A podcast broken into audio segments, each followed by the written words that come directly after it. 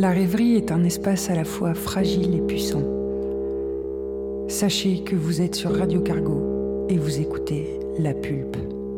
La Pulpe mélange les sons et les sens. La Pulpe hybride les voix et l'électronique pour en faire des rêves sucrés et acides. La Pulpe brasse des fictions étranges qui troublent le réel. La Pulpe amplifie le champ de conscience. Alors mettez vos casques et laissez-vous aller. Volonté unie, résistance fantastique, terrifiant pouvoir, terrifiant pouvoir, indestructible.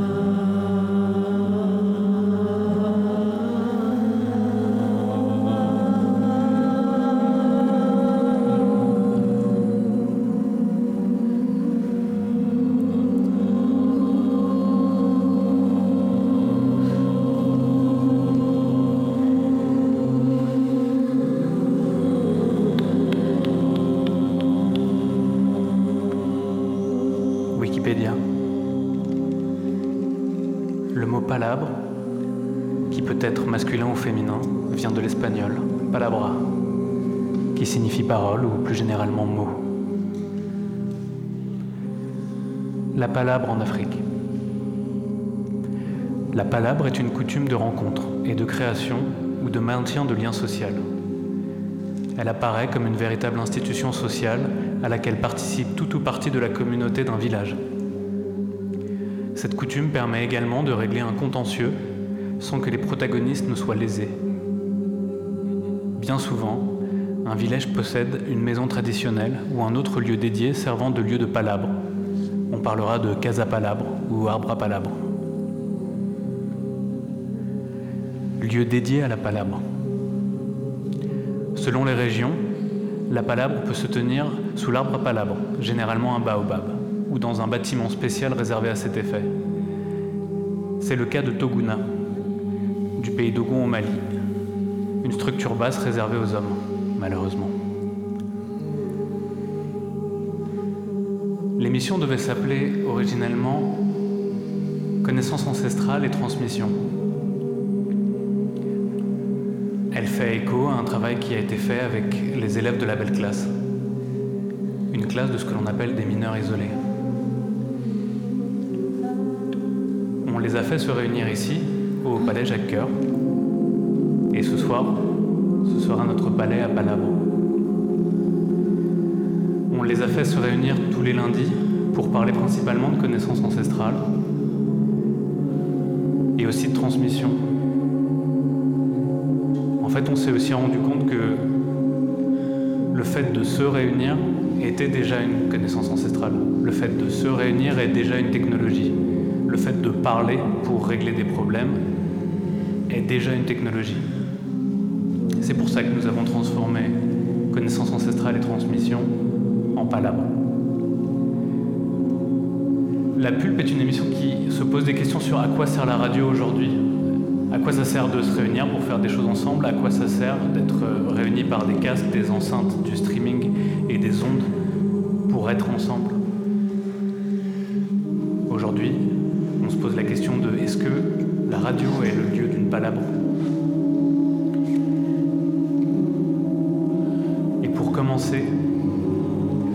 Être ensemble, non, je vais pas tout de suite commencer. Je prendre le temps de faire un petit sommaire. Nous allons être ensemble pendant une heure environ au Palais Jacques Coeur, entouré de la chorale des dissipés. Il y a avec moi Claire Bertolotti, qui a fait un long voyage pour venir nous voir. Et Abel, qui même s'il n'est pas du coin, Abel Lara, ne vient plus de si loin qu'avant. Il est prévu ce soir, durant cette heure,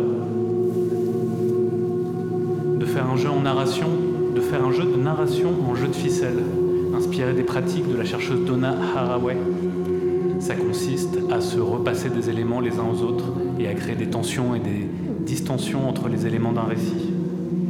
Il y aura des virgules, peut-être une, peut-être deux, peut-être trois, peut-être quatre, faites par Claire Bertolotti.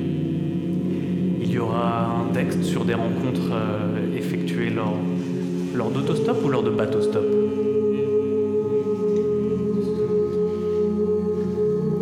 Stop. Parabella. Il y aura un texte intitulé Mo savait pas les créoles, Maman, lu ou raconté par Manon Vallée. Cette chorale, cette session sera accompagnée des dissipés tout au long qui serviront autant d'habillage sonore que d'entités à part entière, intervenantes par des mots, par des chants, par de la polyphonie. il y aura Yon à la technique.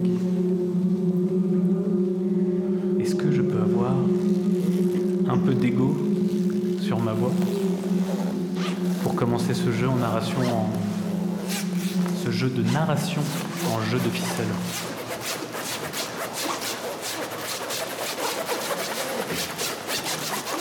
Alors,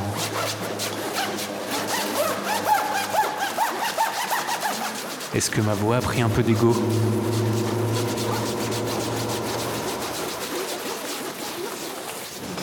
Je vais m'adresser à mes deux amis qui sont autour de la table. Et je voudrais que nous imaginions une, euh, une néambulation dans un espace que nous allons inventer. Je passe en flou gaussien pour me concentrer sur euh, les mots et sur les textures. Je voudrais qu'on imagine un espace euh, et dans lequel on rencontre des connaissances ancestrales ou des technologies ancestrales et qu'on fasse un, travail de description. Par exemple, je tombe du ciel, j'échoue, je suis euh, sur la plage, il n'y a pas de vent, J'entends. J'entends le remous de la mer. Et j'ai mal au bras. Je crois que je me suis cassé le bras en tombant du ciel et en échouant sur la plage. J'ai besoin de me fabriquer un objet qui me maintienne le bras en place. Je ramasse Je ramasse.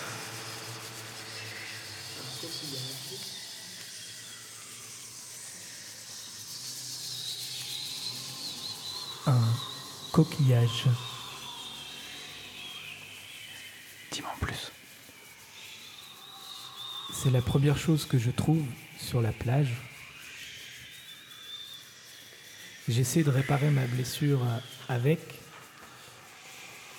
ça marche pas très très bien.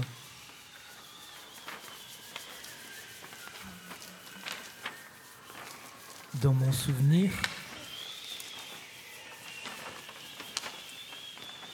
celui de film, celui euh, d'amis qui étaient scouts, il faut soutenir l'os cassé avec un simili-os extérieur, une sorte d'exosquelette primitif.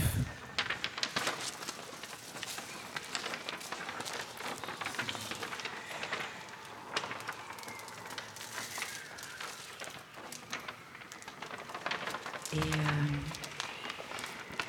est-ce qu'on ne peut pas se dire que je continue à marcher sur le bord de cette plage et que j'aperçois un trou que je crois être fait par un crabe Mais en même temps, euh, je sens un souffle fort qui se dégage de ce trou. Et je suis à la fois terrifiée et à la fois euh, très intriguée et j'ai l'impression que il y a quelque chose de magnétique qui sort de ce trou. Et j'ai presque la sensation qu'il faudrait que j'y enfile mon bras cassé, justement. Comme si. euh, comme si c'était l'entrée d'un furvent. Et que sans savoir, je découvrais euh, un orifice dans lequel les molécules se plaçaient tellement vite qu'elles étaient capables de réparer et la peau et les os.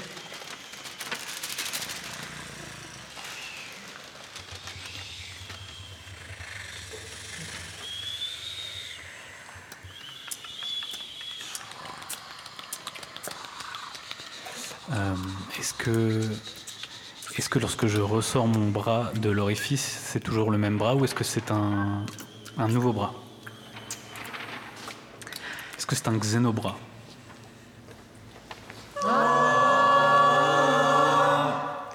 Un xénobras qui aurait muté euh, en nouvelle version d'exosquelette. Je, je reprends la route avec un bras anguille alors. Un bras, Extensible là.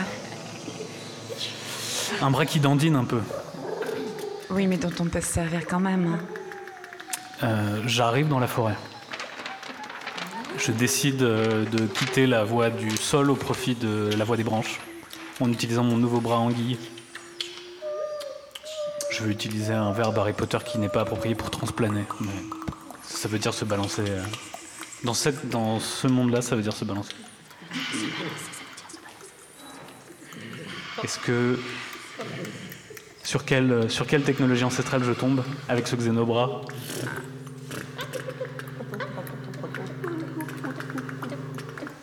La fin euh, commence à, poindre.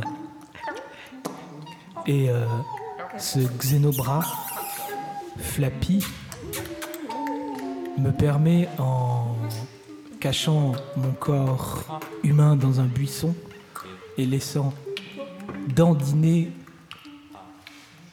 cette sorte de verre d'attraper des animaux est-ce qu'il faudrait les faire cuire Je ne sais pas encore. La Comme- technique n'est pas très efficace. Est-ce que on, on peut se dire que ce bras est déjà à demi collant et qu'il peut digérer à moitié la proie? Non, moi, je peux savoir comment on fait du feu avec un, avec un bras anguille. Bah, l'électricité. Oh.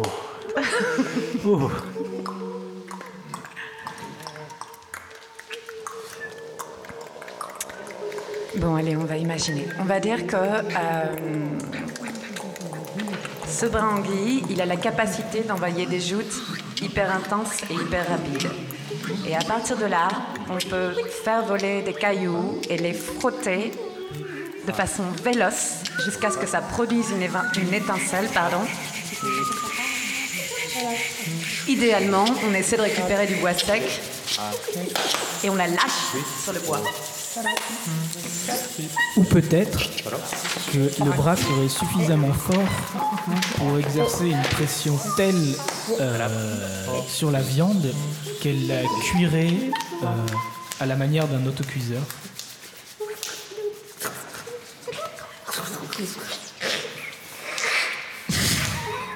Non, ça a l'air top, mais j'arrive pas à imaginer.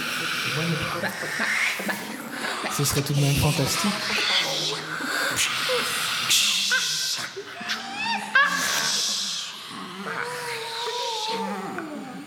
Est-ce que l'on conclut cette histoire? Bah, la conclusion, c'est est-ce qu'on arrive à manger ou pas? Suite au prochain épisode.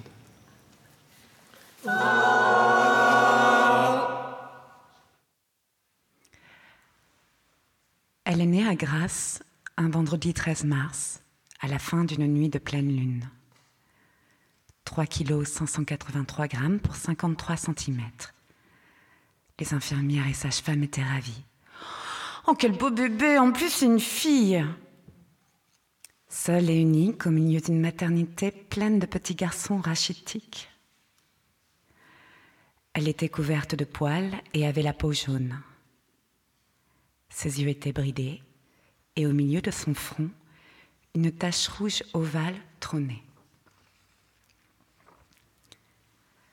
Lorsqu'elle est sortie la première fois et a vu dehors, elle a fait demi-tour et elle est re-rentrée dans le vagin.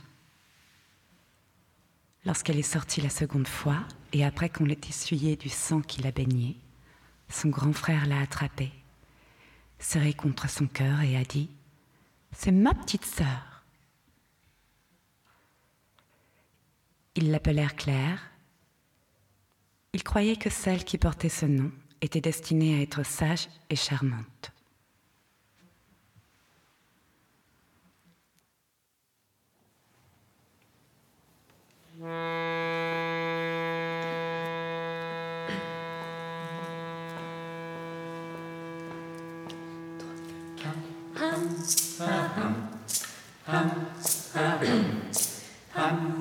嗯。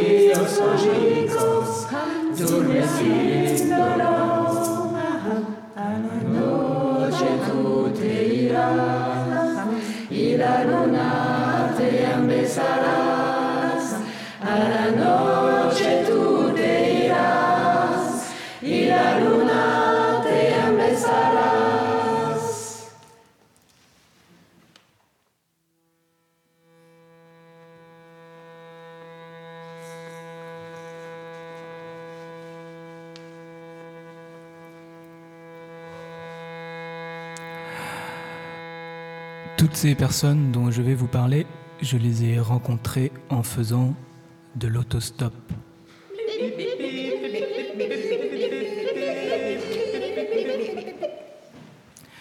Il est taximan. Il conduit une Xantia, pas très très belle. Il m'explique pourtant que dans son travail, il a deux Mercedes.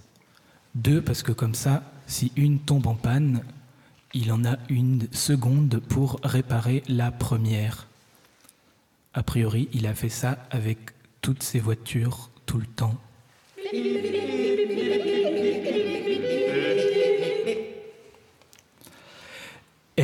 conteuse, elle s'appelle Sylvette. Elle retourne vers Saint-Julien-Molin-Molette dans la région de Lyon. Ah non, c'est dans la Loire, pas loin de Lyon. Elle est conteuse, elle cherche à récolter un maximum d'histoires. Des histoires que les gens connaissent, des histoires que nos parents nous ont racontées. Je lui parle du conte du gâteau 100 fois bon.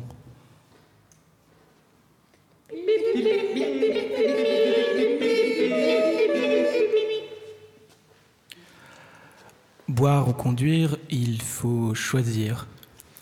Ils sont deux dans une voiture, ils sont slovaques et rentrent chez eux. Celui qui conduit ne boit pas poids d'alcool, il boit des energy drinks et le second alterne entre des grandes canettes de bière et de la Red Bull. Ils écoutent du punk oi.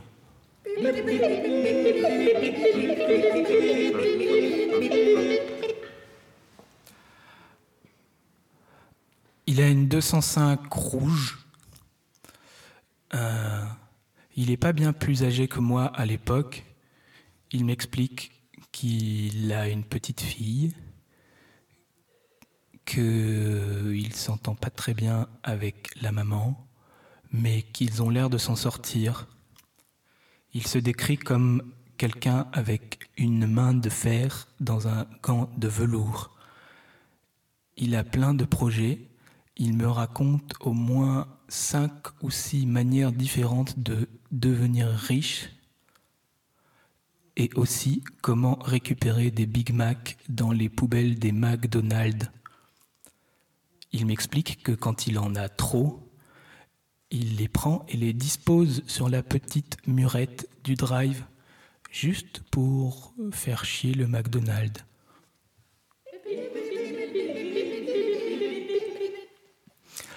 Il me parle en français avec un accent allemand. Il conduit dans un fourgon aménagé. Je crois que c'est un Renault Trafic. Moi, je monte à l'arrière puisqu'il y a déjà un autostoppeur devant. Il me parle du euh, village en autogestion qu'il est en train de fabriquer et comment il récupère des panneaux solaires dans les champs de panneaux solaires.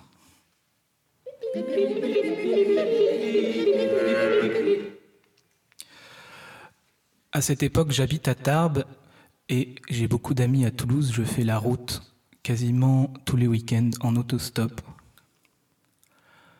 Je suis étudiant aux beaux-arts. Les gens pensent que je fais de la peinture à l'huile ou que je sculpte des plâtres.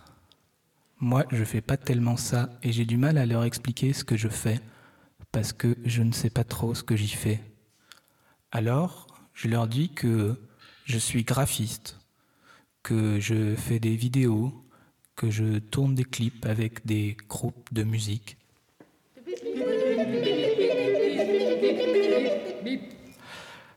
Des fois, je dis que je suis menuisier, que je vais reprendre l'entreprise de mon père. Des fois, je dis que je suis graphiste, que je fais des sites web pour des personnes Rien de tout ça n'est vraiment faux, mais rien de tout ça n'est vraiment vrai. Parce que j'ai jamais repris l'entreprise de mon père, parce que j'ai jamais été payé pour fabriquer des sites web.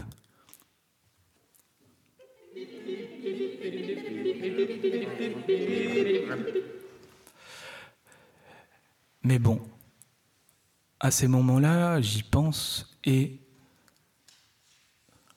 rencontrer ces gens, leur parler, a été aussi euh, une manière d'essayer de se définir. Je ne sais pas trop.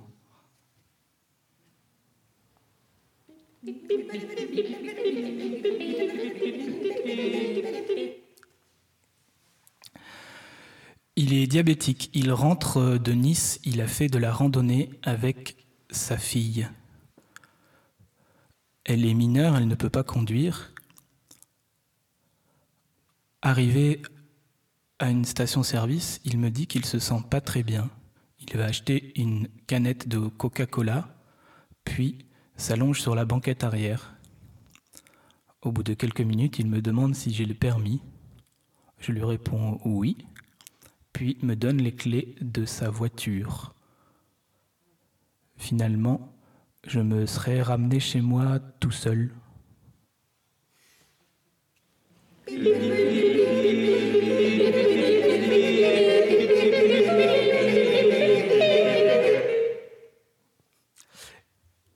Il est chasseur, il roule dans une C15 de chasseurs.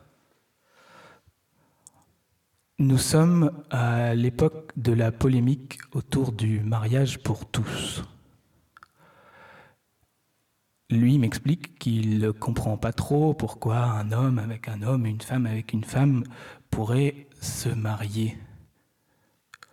Moi, je ne sais pas trop quoi lui dire. En même temps, j'ai pas tellement envie de me fâcher avec lui parce que j'ai besoin d'arriver à bon port.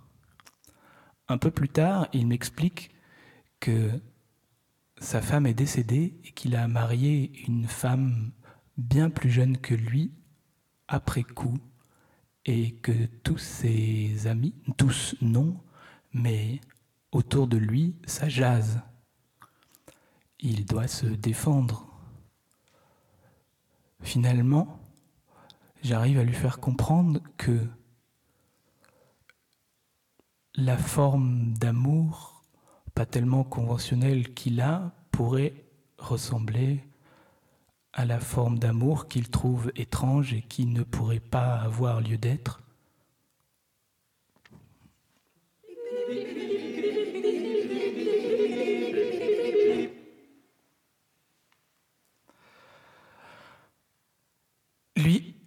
Rappelle de son prénom, il s'appelle César. Il voyage avec sa femme, ils sont dans une Clio. Il rentre de Marseille et moi je rentre chez mes parents vers Lyon. Ils sont retraités depuis très longtemps, une dizaine ou une vingtaine d'années, je pense. Je crois que lui a 80 ans. Il voyage beaucoup. Il m'explique que les camping-cars, c'est absolument nul. Il a fait le calcul. Si tu achètes un camping-car qui va te durer à peu près 5 ans, si tu rajoutes au prix d'achat initial tous les frais d'essence, les prix des péages, les prix des campings, tu peux te payer des week-ends à l'hôtel en pension complète pendant le même temps.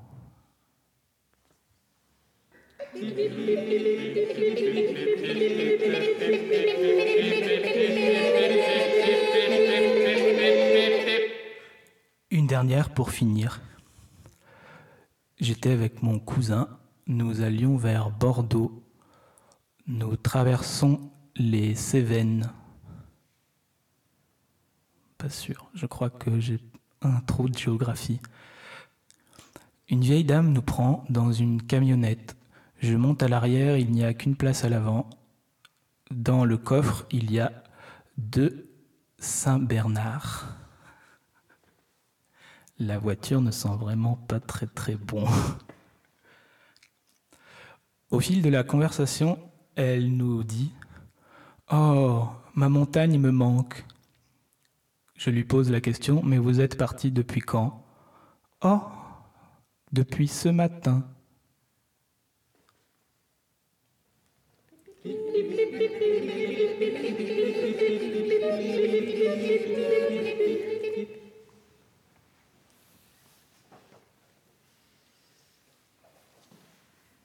C'est une déclaration d'amour que je te fais là.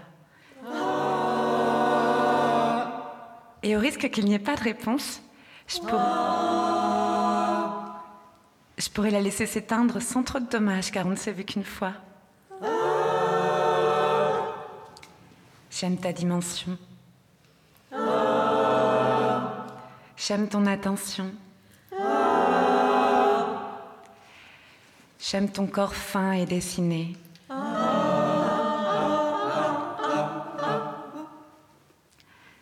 J'ai l'impression qu'il répond exactement à la mesure originale, douce et insoumise de ta personne. En fait, c'est nouveau pour moi. Tu es quelqu'un avec qui j'embrasserais volontiers mon intimité en partage. Il m'était impossible de me résigner.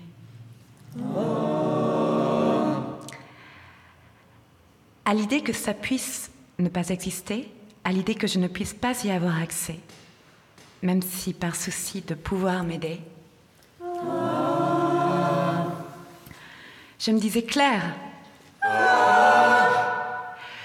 tu dois aussi te préparer à ce que ça n'arrive pas. Et qu'il faille reporter cette part de bonheur ailleurs dans ta vie. Bien que tu saches viscéralement qu'il te faut de tout. qui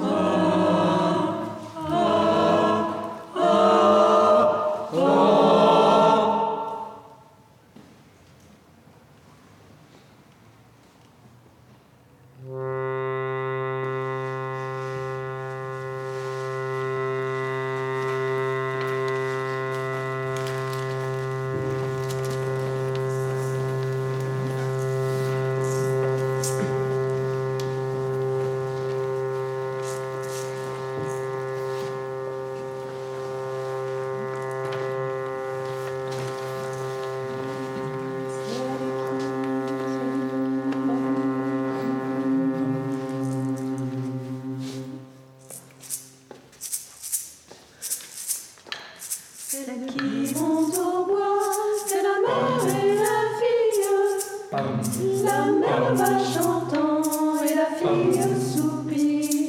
Elle vous a soupiré,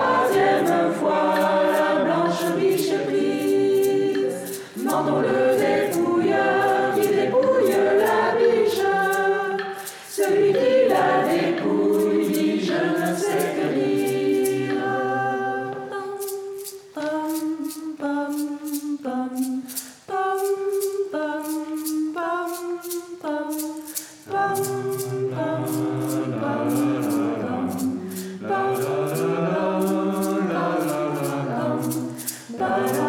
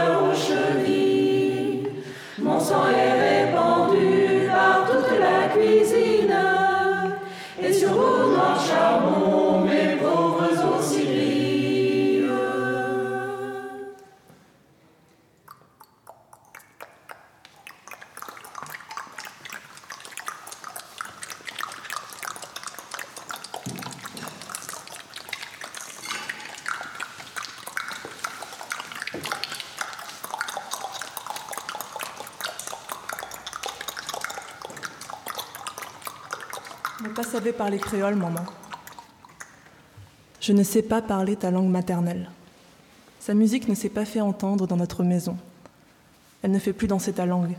J'ai eu peur, maman. J'ai eu peur. Créole, langue de celui qui a subi. Cette langue est comme une rose, une beauté trompeuse, fourbe mais chaude. Elle détourne subtilement l'œil de sa tige épineuse. L'oublier, c'est oublier toi. Tu lui tournais le dos, elle et ce qu'elle porte en elle. Mais elle, c'est nous. C'est elle qui fait frémir ton sang. J'ai eu peur, maman. J'ai eu peur. Puis je l'ai vue. Elle est encore là, en Guyane, au pays. La seule fois, entre le rougail, le jus de mangue de papaye et les plats trempés dans les épices, au milieu des tiens, des miens, ces gens si familiers et étrangers à la fois. Là. Elle a fait trembler tout ton corps. Elle a fait chauffer tes cordes vocales. Elle a fait sonner ta glotte comme sur un ring de boxe. Tu l'as senti, ça? Je l'ai senti pour toi, en tout cas. Premier round. L'animal s'est jeté sur ses adversaires, ses autres voix qui rugissaient avec toi. J'ai perdu la mienne. Ce n'était pas un combat, les fauves ne se déchiraient pas. Ils se retrouvaient et se serraient l'un contre l'autre, se couraient après, bondissaient dans tous les sens, s'en foutaient partout.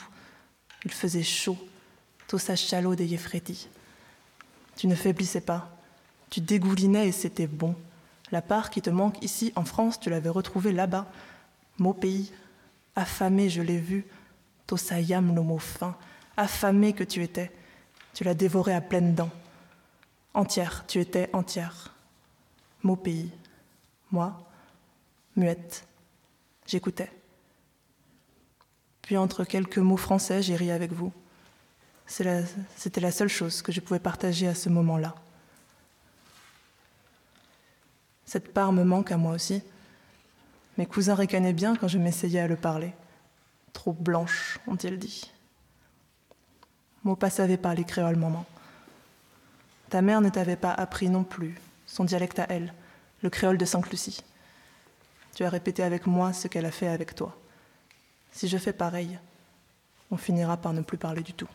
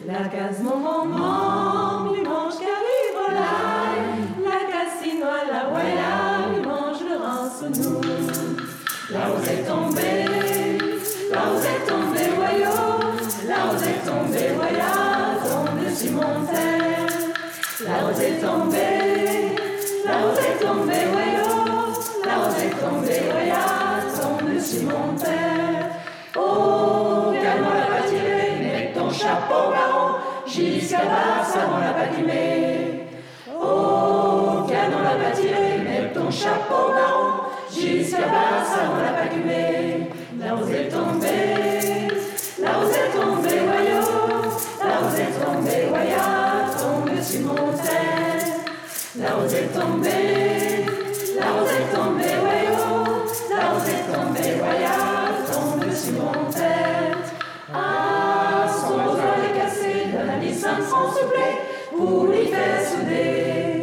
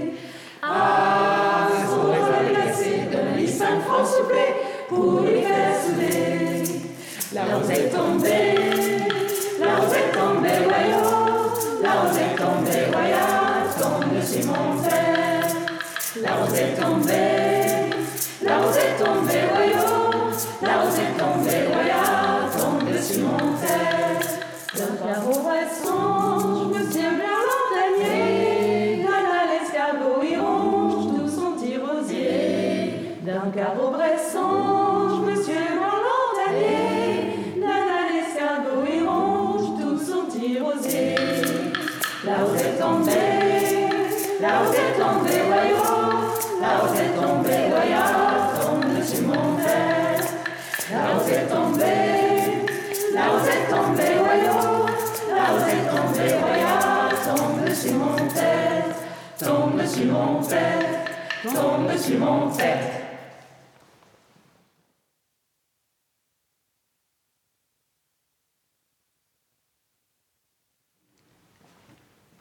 Un jeune homme, né dans une maison trempée d'amour, développa un don d'extra-lucidité sur le monde.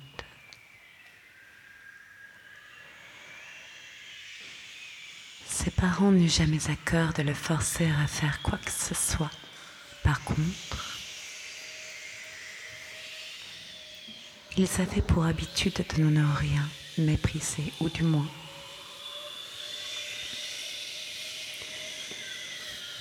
Ils n'appuyaient pas leur mépris pour en faire une règle de vie.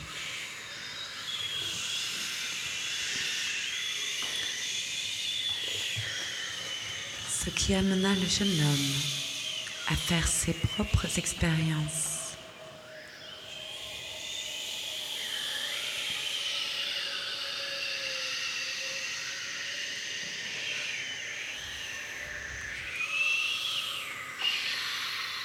Il saisissa la rencontre des forces qui régissent l'univers et son mouvement. Il comprit les guerres de territoire et la place de l'ego.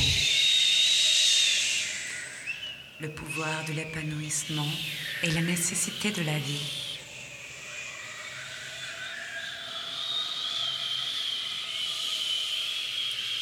Il n'était pas toujours entendu, même de sa propre tribu. Mais de son interaction avec le monde, il fit un grand déchiffreur.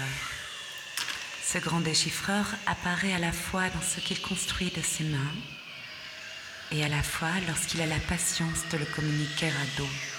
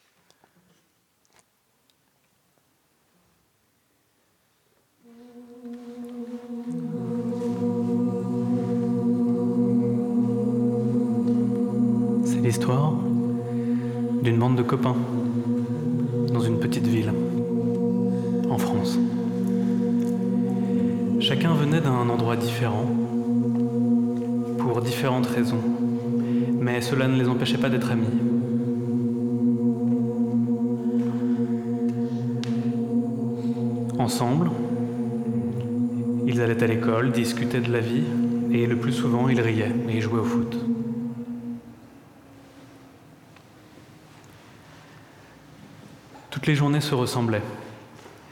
Et ce matin, comme tous les matins, ils allaient à l'école pour suivre les cours de Madame Taïf. Avec elle, ils apprenaient à lire et écrire le français. Plus ils apprenaient le français, plus ils étaient à l'aise pour communiquer entre eux, pour se faire des blagues ou pour se disputer. Car voyez-vous, avoir des copains, c'est aussi avoir des amis pour se disputer et se réconcilier.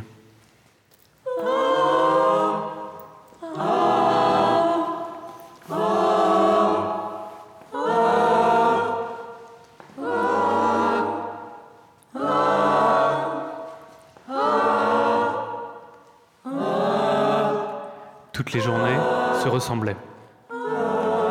Et ce matin, comme tous les matins, après l'école, ils se retrouvèrent à l'endroit où ils avaient l'habitude de se poser, entre le théâtre et le palais Jacques-Cœur. C'était leur endroit. Après avoir échangé quelques balles entremêlées de jongles, de figures et d'acrobaties, ils se regroupèrent autour d'un banc pour reprendre leur souffle. L'un des garçons prit la parole. Nous ne pouvons plus rester ici. Tous les jours, nous faisons la même chose. C'est comme si le temps ne se déroulait plus. Il faut partir d'ici. Partons ensemble chercher notre avenir. Sa parole fut entendue par tout le groupe. Ensemble, ils décidèrent de partir à l'aventure dès le lendemain, en descendant vers le sud, pour aller chercher leur avenir en Afrique.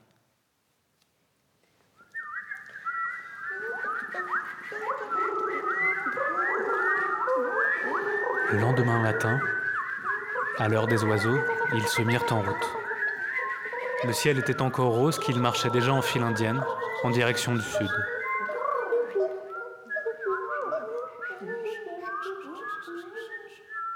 Assez rapidement, un conflit éclata entre les copains, car ils n'étaient pas d'accord sur la direction à prendre. L'un voulait prendre l'avion, mais il n'avait pas assez d'argent. L'autre voulait marcher, mais le chemin était trop long. La dispute était très sérieuse et à cause de cela, il n'avançait pas. Un troisième, plus grand, prit la parole et dit Arrêtez de vous disputer Vous manquez de respect et ce n'est pas bien. Est-ce que vos mamans seraient fières de vous voir parler comme ça? Maintenant, c'est chacun dans son coin. Je vais préparer à manger et on en reparle tous ensemble.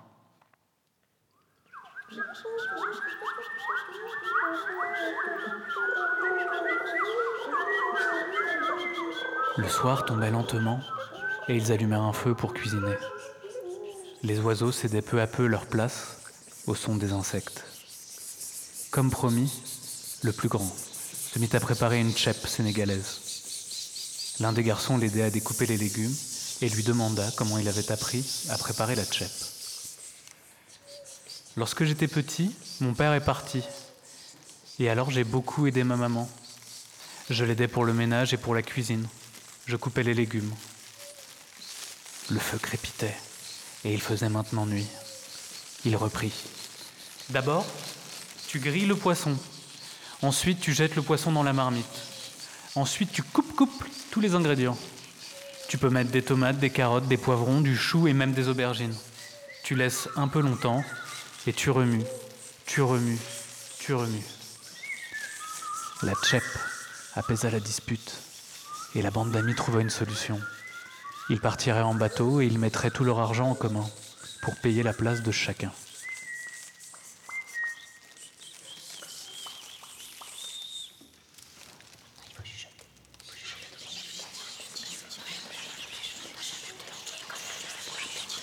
Le troisième jour, lorsque le soleil se leva, la bande de copains était déjà sur la plage au bord de l'eau à discuter avec un pêcheur. Il était très important de bien négocier le prix, de trouver le bon prix pour la bonne destination. Négocier, c'est trouver le bon compromis entre ce dont ils avaient besoin et ce dont avait besoin le pêcheur. Si tout le monde est d'accord, si tout le monde est content, alors tout est possible. Ils se mirent d'accord et embarquèrent sur le petit bateau du pêcheur.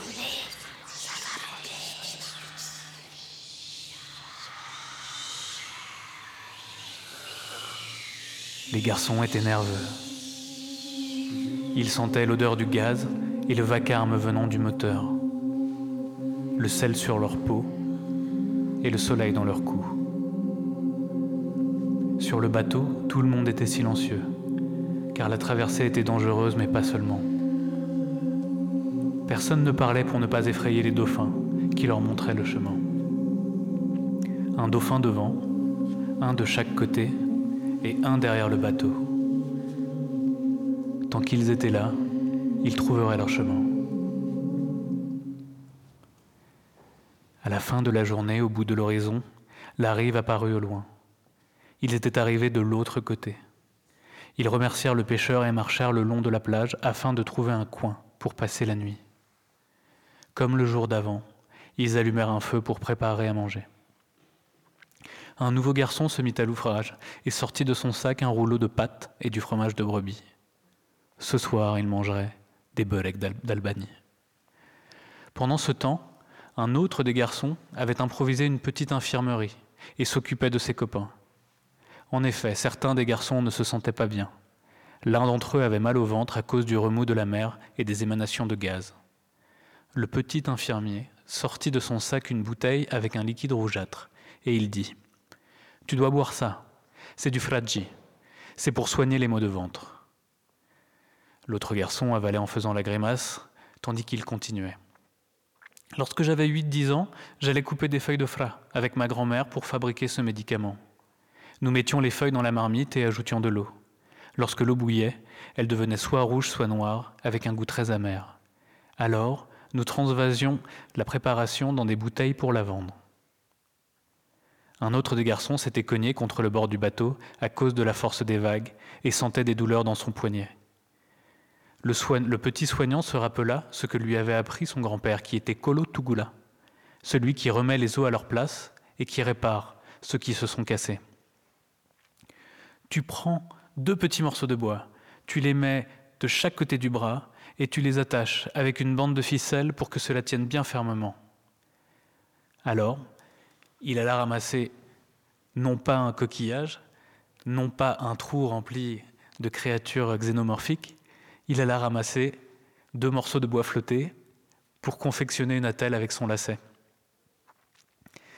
Les Berecs étaient enfin prêts et assis tous ensemble autour du feu, ils mangèrent en silence, épuisés par cette journée beaucoup trop longue.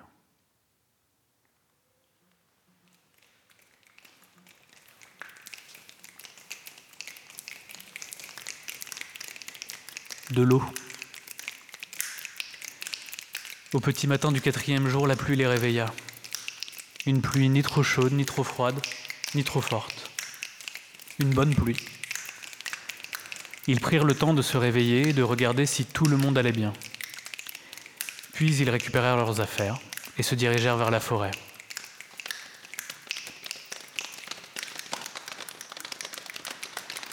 Certains s'abritèrent sous de grands arbres pour attendre que l'averse passe, tandis que d'autres utilisèrent l'eau de pluie qui s'écoulaient des nervures des grandes feuilles pour prendre leur douche. Après la traversée du jour d'avant, l'eau de pluie nettoyait leur peau, du sel, du sable et de toute la tension qu'ils gardaient dans leur corps. Il ne fallut pas longtemps pour que ce moment se transforme en bataille d'eau et tout le monde fut arrosé. Lorsqu'ils atteignèrent la lisière du bois, ils rencontrèrent une personne. Cette personne avait des lunettes, les cheveux bouclés et un visage très amical. Bonjour, leur dit-elle. Bonjour, madame, répondirent en chœur les garçons qui étaient tous très polis. Puis, l'un d'entre eux demanda Comment vous appelez-vous? Je m'appelle Nadia et je viens d'ici. Elle leur indiquait la sortie de la forêt. Et vous, les garçons, d'où venez-vous? De là-bas. ils indiquaient la direction de la plage. Et qu'est-ce que vous venez faire ici? Demanda Nadia. Nous sommes venus en Afrique pour trouver notre avenir, répondit fièrement l'un des garçons. Mais qu'y a-t-il ici que vous ne trouvez pas là-bas?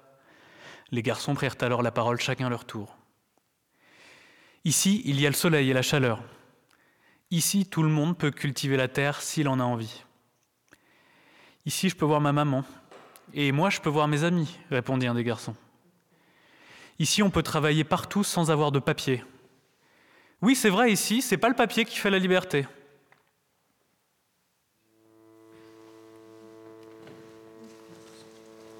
les enfants partirent avec Nadia, car c'est avec elle qu'ils allaient trouver leur avenir.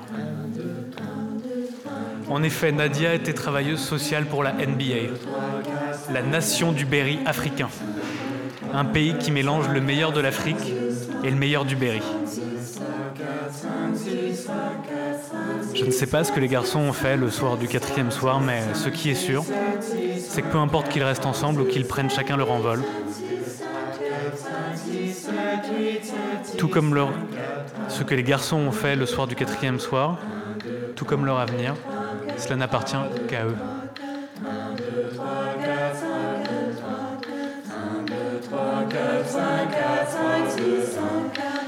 3,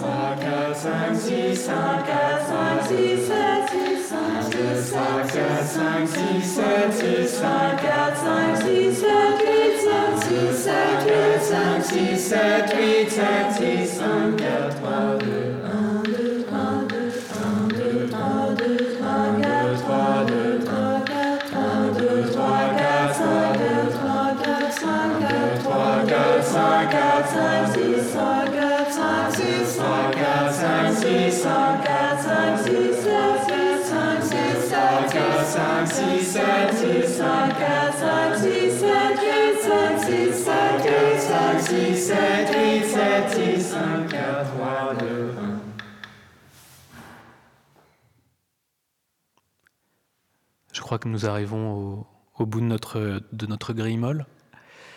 Une fois n'est qu'à pas coutume, nous allons remercier tout le monde. Un grand merci à Belle Lara pour ses histoires, euh, pour ses portraits d'autostop. Un grand merci à Claire Bertolotti pour ses virgules. Merci à Aurélia d'avoir euh, piloté, animé la chorale des dissipés. Merci à Cyril.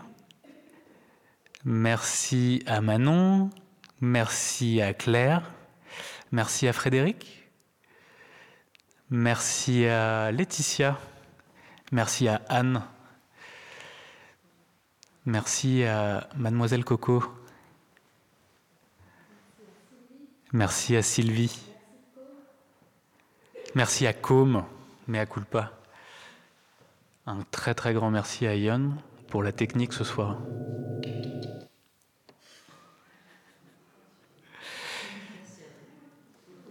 Et merci à Franck, je ne sais pas s'il est là,